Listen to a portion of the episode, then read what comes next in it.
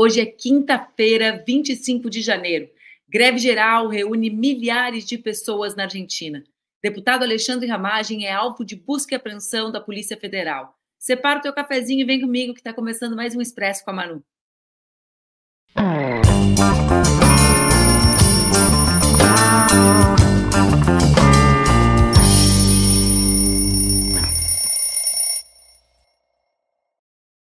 Dia, bom dia, bom dia. Está no ar mais um Expresso com a Manu, meu programa que acontece entre segundas e sextas-feiras aqui nas redes do Ópera Mundi, com transmissão simultânea nas redes Ninja.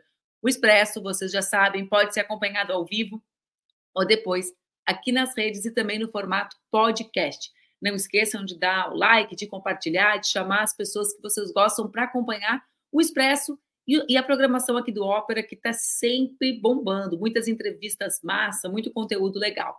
Bom, estamos com café na mão, por quê? Porque o dia já começa com bom dia. Toque, toque, toque. Quem é? É a Polícia Federal. Quem recebeu a visita da Polícia Federal hoje foi o deputado, também federal, Alexandre Ramagem, do PL do Rio de Janeiro. Quem é Alexandre Ramagem para aquelas e para aqueles que não se recordam? Alexandre Ramagem comandou a Agência Brasileira de Inteligência, a ABIN, durante o governo Bolsonaro. As buscas na casa de Ramagem fazem parte da nova operação que investiga espionagem ilegal na ABIN, um esquema espionava GPS de celulares de autoridades e cidadãos comuns sem o aval da justiça. As buscas estão sendo conduzidas tanto no gabinete de ramagem como no seu apartamento. E ele mora num apartamento funcional da Câmara. Os nomes dos outros alvos não foram divulgados. Segundo a Polícia Federal, além dessas buscas, há outras medidas alternativas à prisão sendo cumpridas, incluindo a suspensão imediata de sete policiais federais que estavam supostamente envolvidos nesse monitoramento ilegal de autoridades. A PF cumpre ao todo 21 mandados de busca e apreensão, 18 em Brasília, um em Juiz de Fora, um em São João del Rei e um no Rio de Janeiro. A operação dessa quinta foi chamada de vigilância aproximada e é um desdobramento da operação Primeira Milha, iniciada em outubro de 2023 para investigar o suposto uso criminoso da ferramenta First Mile. A investigação da PF apontou que o software comprado pelo governo usava dados do GPS para monitorar irregularmente a localização de celulares de servidores públicos, políticos, policiais, advogados, jornalistas e até mesmo de juízes. Essa tecnologia de espionagem, desenvolvida pela empresa israelense Cognity, que chamava-se antes Verint, foi comprada no fim do governo Temer, a poucos dias da posse de Bolsonaro, e usado até parte do terceiro ano de seu mandato. Então, vocês já sabem, vamos acompanhar os desdobramentos das operações que envolvem o ex-chefe da BIM do governo Bolsonaro, Ramagem. Estou com um café quentinho aqui, gente. E vocês? Mas no programa de hoje eu quero tratar com você sobre a greve geral acontecida ontem na Argentina. Vamos, vamos tratar sobre isso? Bora lá. Ontem, o povo argentino, mais uma vez, a Rosana está dizendo que tem inveja. Ontem eu e o Luiz Maurício falávamos sobre isso. Quando a gente vê anúncio de greve geral, sobretudo na Argentina e na França, a gente já sabe que o bicho vai comer e que a greve vai ser mobilizada. Ontem foi mais um desses dias. A greve geral foi chamada, como a gente conversou um pouquinho ontem, contra as medidas impostas por Javier Milei. O lema da greve era a pátria não se vende. E a Confederação Geral do Trabalho afirma que mais de um milhão e meio de pessoas aderiram à paralisação em Buenos Aires e em outras cidades relevantes do país. Uh, a greve foi convocada justamente pela CGT, que é a Confederação Geral do Trabalho, em oposição às alterações por decreto no regime trabalhista promovidas por Javier Milei dentre essas limitações, a limitação do direito à greve e a mudança na forma de financiamento dos sindicatos. Nós vivemos algo parecido aqui no Brasil. Vocês se recordam? Mudança da forma de organização, de contribuição sindical, são ataques diretos que a, direita extrema e a extrema direita promovem contra as organizações que lutam, que resistem aos desmontes promovidos pelos seus governos. A greve começou ao meio-dia e se encerrou à meia-noite. Milhares de pessoas se reuniram nas intermediações do Congresso Nacional Argentino para participar, para se somar à iniciativa grevista. As imagens são lindíssimas e mostram a grande adesão da população ao ato. Vamos ver o primeiro vídeo, Lulu?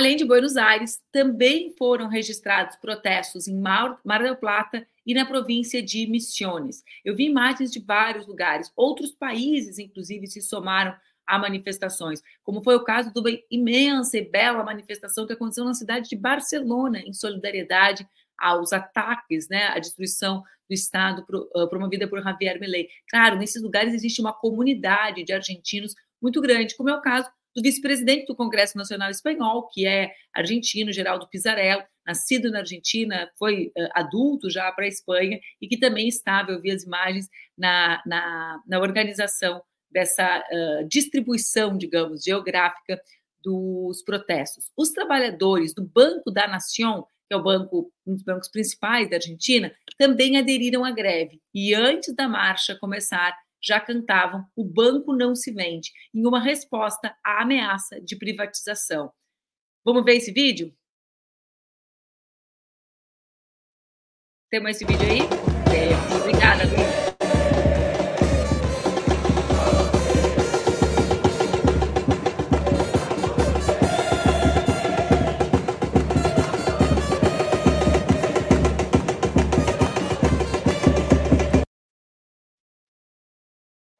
O impacto da greve geral fez com que aerolíneas argentinas cancelasse 295 voos e reprogramasse outros 26. Isso demonstra a adesão de dezenas de sindicatos à greve, como a Associação de Trabalhadores do Estado, a ATE, a Central dos Trabalhadores da Argentina Autônoma, a CTAA, e a Confederação Argentina de Trabalhadores do Transporte.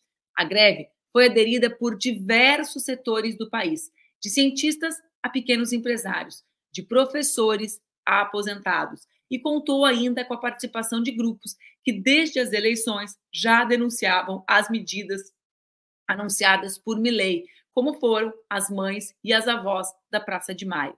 Num discurso belíssimo, como sempre, eu sou suspeita porque sou fã das abuelas e das madres da Praça de Maio, Tati Almeida, que integra o movimento das mães, afirmou que os argentinos não devem baixar, abaixar os braços e falou sobre a importância da unidade, que se demonstra com os feitos, com a ação concreta, e não com as palavras ou com o discurso. A gente tem o vídeo da Tati e vai conferir agora. Todos juntos ustedes para repudiar los DNU, la ley ómnibus, que este nefasto gobierno quiere implantar. Es muy importante ver la unidad, la unidad que se está demostrando con los hechos, no con las palabras, porque sabemos que un pueblo unido vencido. Bom, num gesto político, obrigada pelo vídeo da Tati, Luísa. Num gesto bastante ousado, politicamente, outra pessoa que participa das manifestações é óbvio. Se vocês buscarem nas redes, vocês vão ver Máximo Kirchner, né, que disputa o, o digamos assim, o legado da própria família, né, filho de Néstor e Cristina, senador, uh, estava presente nas manifestações. Mas uh, me chamou bastante atenção a participação de Axel Kicillof. Kicillof, o Axel, governador da província de Buenos Aires, reeleito com uma votação consagradora no primeiro turno. O Axel tem uma trajetória longa, mesmo sendo muito jovem. Foi ministro da Economia de Cristina Kirchner lá atrás, num belo momento da, da vida uh, na Argentina, e também vai se posicionando nesse processo de renovação que o peronismo vive na Argentina. Então, é importante pensar né, sobre é, essas figuras, como vão se posicionando, sobretudo Máximo e Axel, para que a gente vá pensando no futuro, num futuro, né? Que seja um futuro de dignidade pós-Milei na Argentina. Vamos ver o Axel nas manifestações?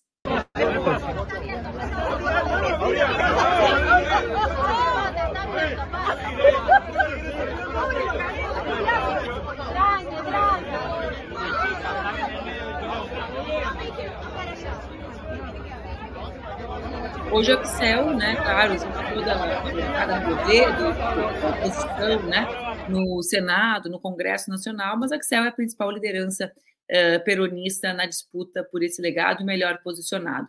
Claro, Patrícia Burris, vocês se recordam dela, né? Patrícia Burrich, que foi opositora de Javier Milei, que representa a direita tradicional, sempre de mãos dadas e coraçõezinhos feitos para a extrema direita, e que é ministra de Segurança de Javier Milei, disse que a greve não faz nenhum sentido e que nenhuma artimanha vai deter o governo.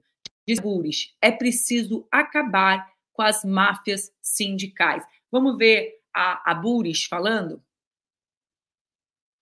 Eh, estatal y de nuestro ministerio le hemos dado salida a la gente a las 5 de la tarde para que pueda tomar colectivo, porque esto que han hecho de eh, acomodar los colectivos y el transporte al paro es una vergüenza, es una vergüenza, para que la gente vaya y después la dejan a pata eh, y que no pueda volver.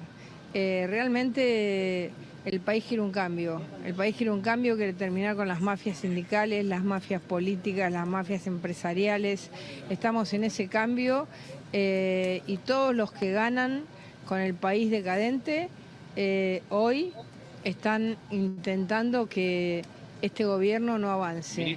¿Quiere que le muestre las denuncias que tengo de la cantidad de gente que ha denunciado a más de 40 gremios diciendo que los aprietan, algunos no los dejan entrar a la fábrica para poder trabajar, a otros los obligan a subirse a los micros, a otros les dicen que los van a echar con la patronal. Sempre a mesma eh, tática, né? Já estamos mostrando todas as denúncias, a mesma tática que han de denúncias e de enfrentamento ao movimento sindical, ao movimento que organiza trabalhadores e trabalhadoras, e é um pouco do que eu quero discutir com a Mara Moira já já aqui no programa. Bom, o governo Milei afirmou que vai descontar o pagamento dos funcionários públicos que participaram da manifestação.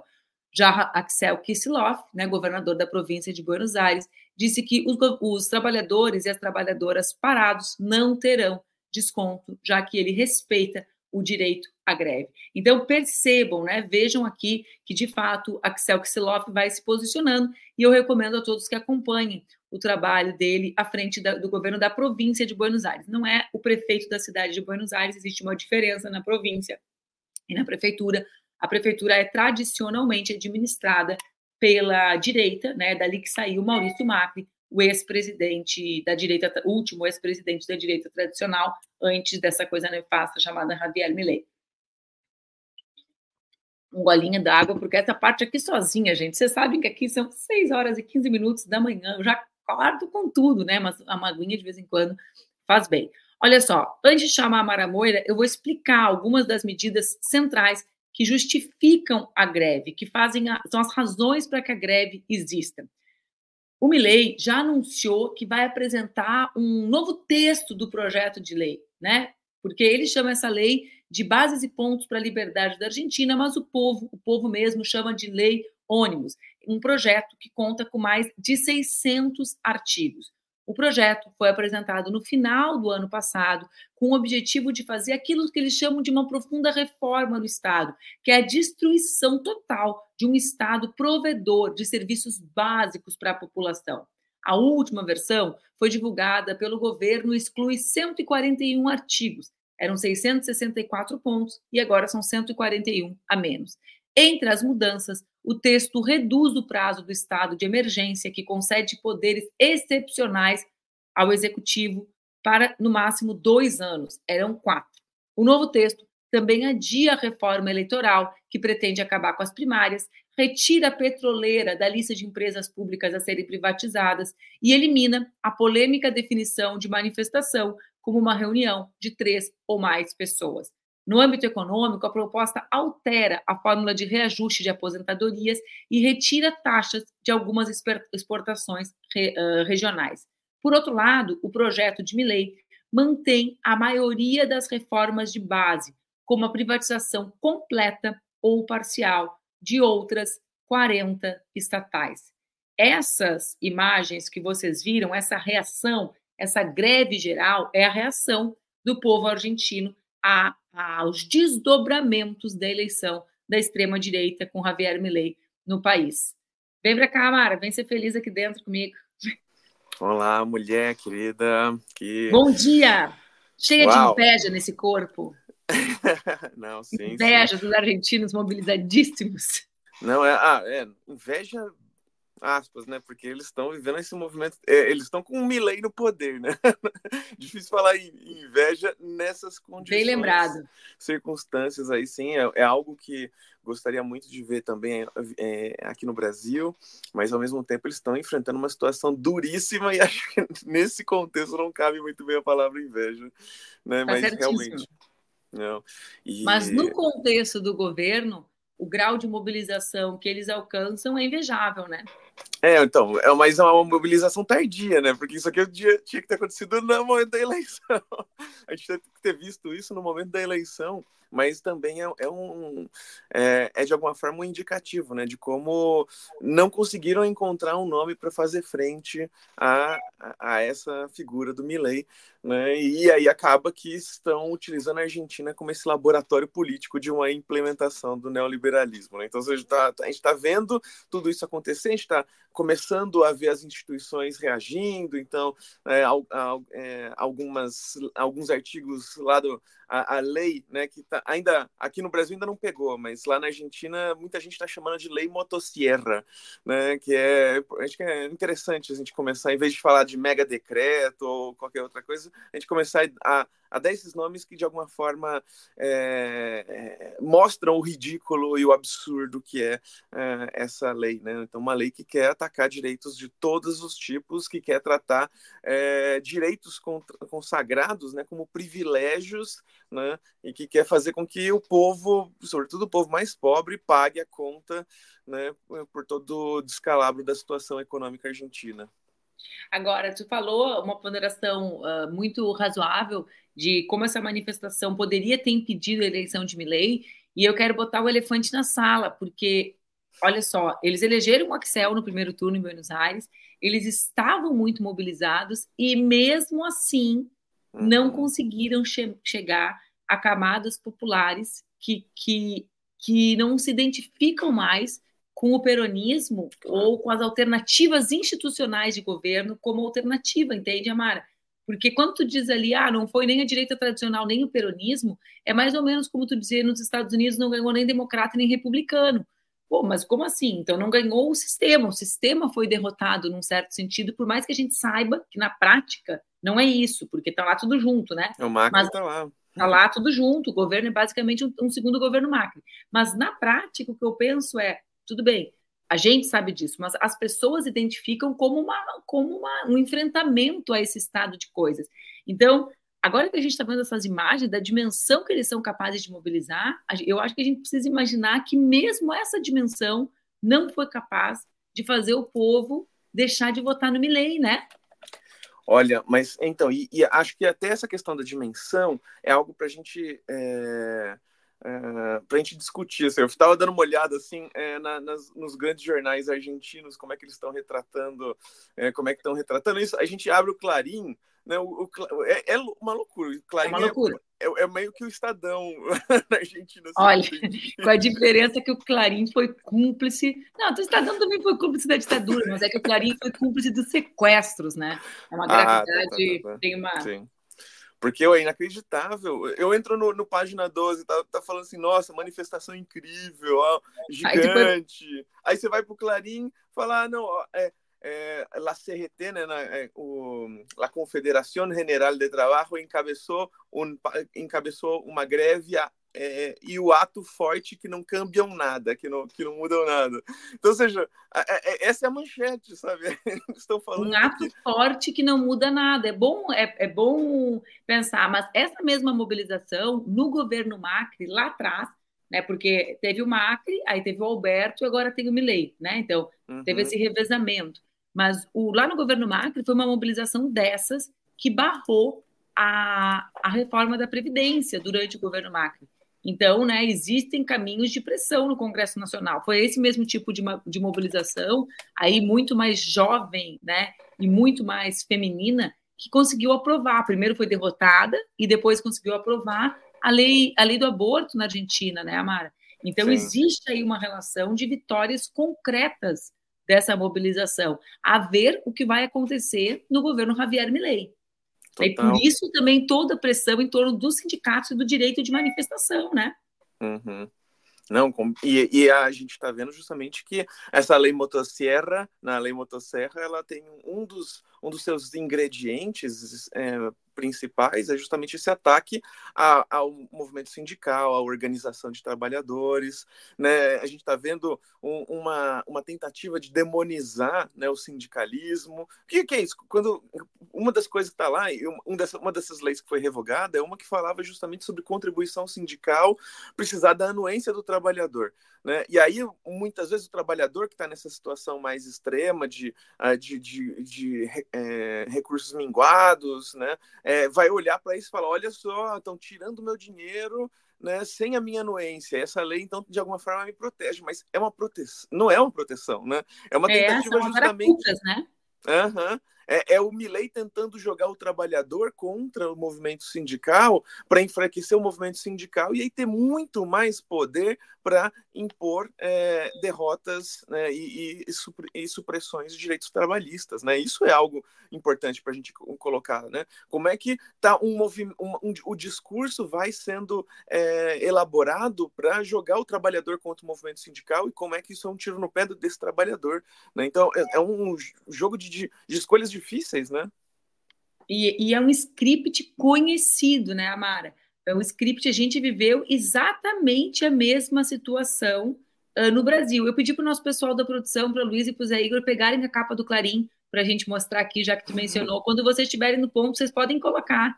Tá? Eles conseguiram. Tá ali, ó.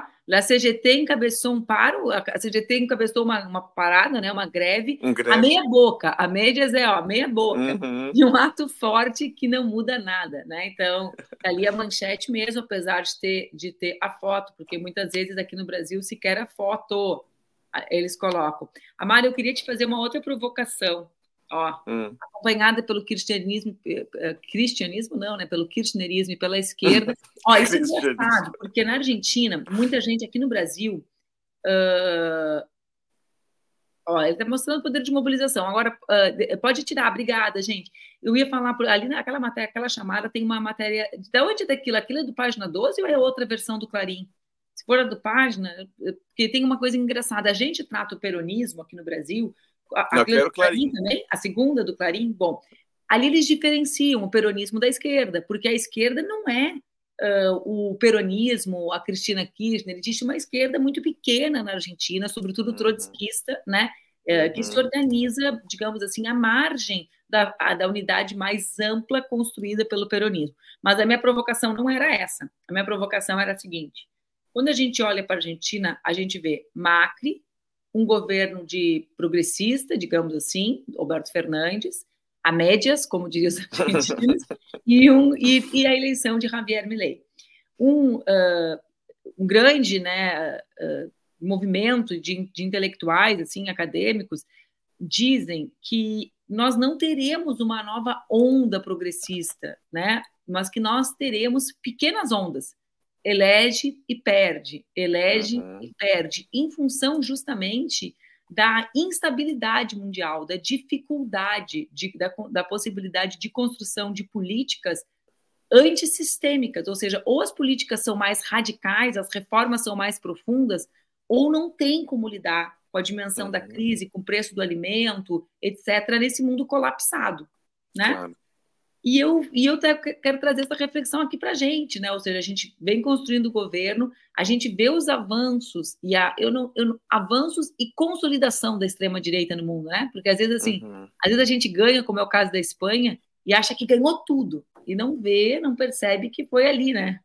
Uhum. Na trave, né? Que quase não deu. Então esse avanço, eh, como é que a gente pode pensar o Brasil, né, Mara, com menos mobilização? Diante dessa, dessa possibilidade do requentamento das alternativas de extrema-direita, mesmo com a ineligibilidade do, do Bolsonaro, né? Porque o Milley é a prova de que o nome é o que menos importa. Um disse aqui é o Chuck, né? Sim, sim. Amei. Não, é. o Tarcísio, né? O Tarcísio também é essa prova também, né? Exatamente, né? O Tarcísio, um carioca no, um carioca São Paulo. né, gente, a gente vai a gente vai percebendo isso, né? Que é, surgem figuras desconhecidas, mas o discurso anti é, anti-esquerda, e mesmo coisas que nem são tão esquerda assim, né? vão, é, é, é forte o suficiente para bancar a eleição dessas figuras, né? O tanto de senadores nojentos que a gente conseguiu, que a gente viu sendo eleitos aqui no, aqui, aqui no Brasil também. Né? Figura, o, o Congresso está ocupado por, por, essas figuras e a gente vai então ter que lidar com isso, assim, né? E, uh, e é engraçado, assim, né? Eu, conversando com familiares, né? Que é, começaram a se politizar mu muito, mas essa politização de WhatsApp, assim, né?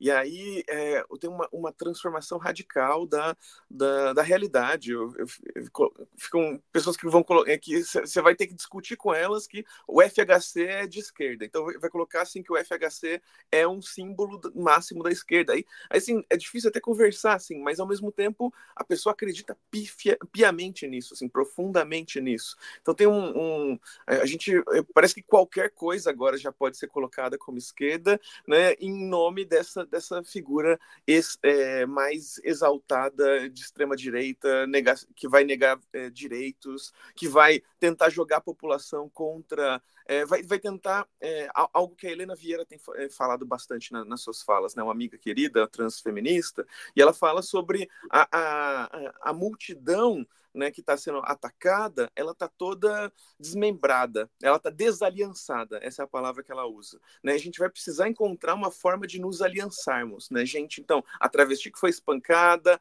o, jo o jovem negro que foi é, violentado pela polícia, a mãe que teve seu filho morto, né, é, o trabalhador. É, então, como é que a gente vai se aliançar, né? Porque quem está no poder, quem tá, quem detém o poder na sociedade, ele está aliançado. E a gente vai precisar se aliançar e, ao mesmo tempo, essa aliança que a gente vai precisar construir tem que ver, é, vai ter que lidar com essas tentativas de nos jogar um contra os outros. Né? Na, na Argentina estão é, tá rolando, por exemplo, agora esse desfinanciamento da cultura argentina. Né? E aí um monte de intelectuais, um monte de atores estão né, sendo responsabilizados em parte também pela crise. Né? Olha só, a gente está sem dinheiro e vai pagar cultura, vai fazer filme. Né? Vimos né? isso com a Rouanet, né? Uhum. Aqui, aqui forte, verdade também, né? Então a gente. É, parece que foi um ensaio aqui na Argentina, estão é, reprisando, né? Um filme reprisado, mas é, é, é, é, louco isso, né? E como é que a gente vai então conseguir criar essa aliança né, entre todo mundo que está sendo alvo desses ataques? Né? E como é que a gente vai perceber também que é, são armadilhas? Né? Eu estava viajando, estava falando, eu estava viajando em duas coisas, né? De um lado, Uh, e os temas acabam se tornando recorrentes porque eu acho que aqui tem um pouco do desafio da, da gente decifrar, né? É como se fosse aquela esfinge, sabe? Decifra-me ou te devoro. Nesse caso, ser devorado é simplesmente continuar vendo a ascensão da extrema-direita, com a possibilidade cada vez mais real do Trump, por exemplo, se ser reeleito né, presidente aqui nos Estados Unidos. Ele ganhou as primárias em New Hampshire, uh, mesmo que não ganhasse, né? Nikki Haley é a outra candidata. Ontem eu ainda discutia isso aqui em casa. É uma candidata da Carolina do Sul, foi governadora de um dos estados mais tradicionais dos republicanos, e, e ele ganha de lavada uh, dela, né? Com pesquisas, Amara, que mostram que as pessoas acham que ele tem que ser presidente, mesmo que seja condenado, e que as eleições foram roubadas das últimas eleições, né? Os eleitores das primárias americanas, em geral, acham que a última eleição foi roubada. Então, vê o uhum. discurso da urna, vê como o discurso é uníssono. Claro. Mas o que, eu, o que eu ia te dizer que tu me provocou nessa tua reflexão é: um, eu acho que a extrema-direita consegue tecer aliança entre esses mesmos alvos que nós queremos falar. uhum. mesmo que seja a partir da, da de assumir, digamos assim, de tomar para si a ideia de que não tem alternativa. Uhum. Entende? Uh, então, assim, olha, tu tá, é a mãe que enterrou o filho, é a, é a, a outra que perdeu a amiga a, é, morta, esfaqueada. Ontem uma menina foi executada em Porto Alegre e a matéria do jornal dizia assim, ela foi morta por engano. Então existia a, a então tinha a morte com certeza, né? Porque o contrário do engano é o acerto, né? Tinha uma morte certa, alguém, alguém ia ser executado pelo crime de maneira certa, segundo essa manchete. Uhum. Então, assim, eu acho que eles constroem uma aliança. Eles conseguem aliançar os. E a outra coisa é qual é o lugar, eh, aqui no sentido mesmo do locus dessa política, Mara. Por quê? Vê bem, o que, que a gente está falando? A gente está falando de uma capacidade imensa de mobilização na Argentina. Assim como a gente está falando de uma imensa capacidade de mobilização que nós tivemos em 22, Amara. Ou em 20, quando eu disputei a prefeitura de Porto Alegre, Porto Alegre era tomada de esperança da minha eleição. Uhum. Mesmo assim, existe um lugar, um lugar que é territorial, eu acho também, e que é virtual e que se estabelece internamente com essas novas pessoas politizadas, que as pessoas fazem as suas considerações políticas distantes da gente, distantes da greve geral, distantes da grande e ampla mobilização que a gente eh, realizou em 2022, a gente quase perdeu. Foi ali ali o resultado da eleição. Né? Então, que lugar é esse que a gente não consegue acessar, onde se tece essa aliança? Essa é a minha, minha obsessão, sabe? Não, é, e, e, pensando nisso, pensando nessa situação extrema em que está a Argentina, foi, foi, foi grande, foi gigante o ato, o, o, a, a, greve geral e algo que a gente também nunca não tem conseguido fazer aqui no Brasil, mas ao mesmo tempo, assim, a minha expectativa era que tivesse todo mundo na rua, sabe? E ainda não é, sabe? E, e, e é interessante a gente é, mencionar também que o, o, a, a greve não foi somente para é, fazer um protesto contra a lei motosserra, mas foi também para pressionar os deputados que estão discutindo a, a, tramitação desse projeto. Né? Então, ou seja, foi para pressionar, está sendo necessário é, é, pressionar deputados, está sendo necessário pressionar o, o, corpo político, sabe? Como, como, se tipo, não tivesse explícito o suficiente que isso é, é, é inaceitável. Né? Então, ou seja, a Argentina está diante de um, de um mega desafio, a gente, a gente vai estar, tá, é, é, isso vai de alguma forma respingar aqui novamente, né, com o Trump ainda é, eleito ou é, quase eleito que seja, mas isso também vai, vai trazer. Nossa, eu, eu, tô, eu, tô, eu tô um pouco. Eu não consigo estar tão esperançosa diante desse, dessa greve geral por conta disso, assim, porque eu, eu tô. Meu Deus, como assim? Ainda está sendo necessário pressionar deputados para que eles votem contra né, pra, é, o, o decretaço lá. Então, o que, que, você acha disso? Assim?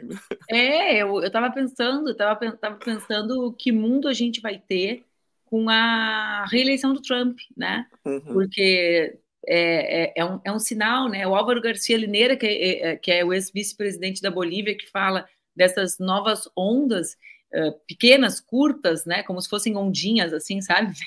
E eu fico pensando que talvez a gente viva um ciclo de maior consolidação deles mesmo, uhum. né?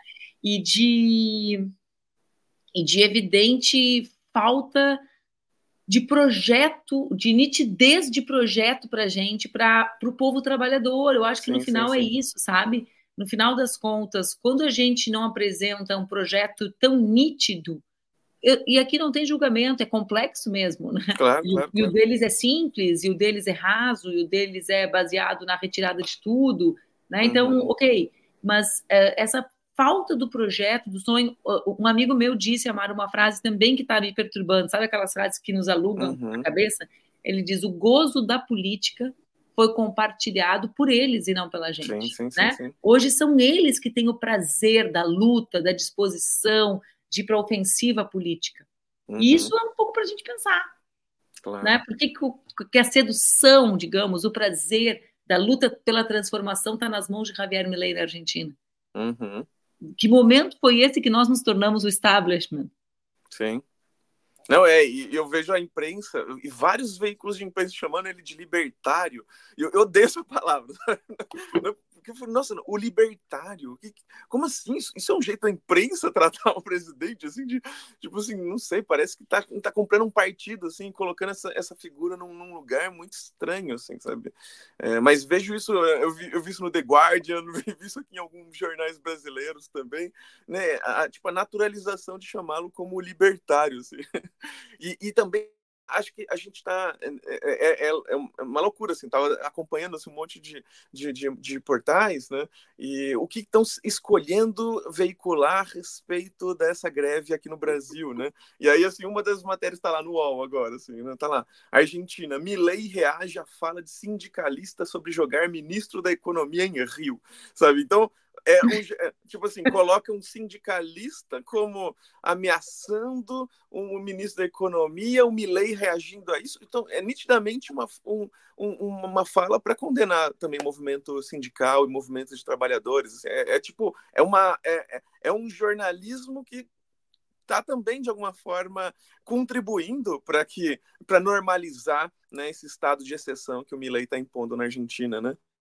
A Renata pergunta aqui se isso tem a ver com a forma de comunicação. Ah, tem a ver com a ascensão da internet, que é muito mais do que comunicação, né, Renata?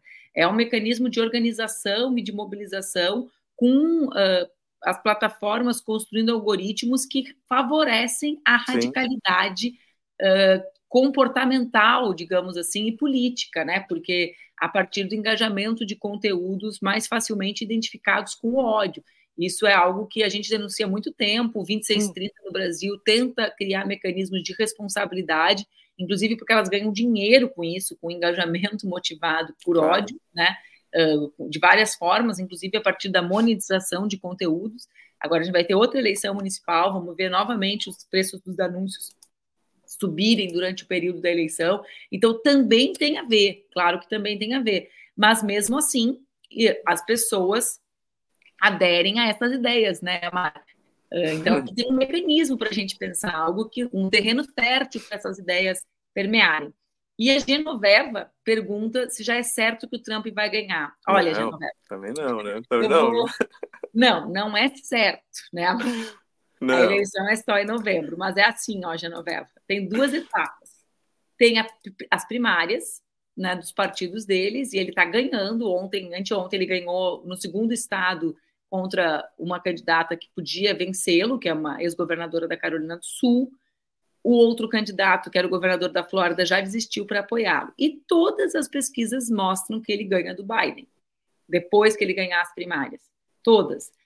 Ele tem cada vez maior crescente adesão de trabalhadores negros, que é uma raridade. Na última eleição, por exemplo, ele teve 8% de voto dos negros. Já nas pesquisas já mostra que ele tem 22, Amara.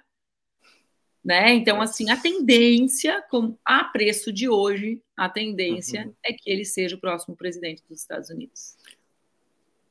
Eu, eu vi uma, uma matéria dizendo que a Michelle Obama estava surgindo no radar também. Você acompanhou isso?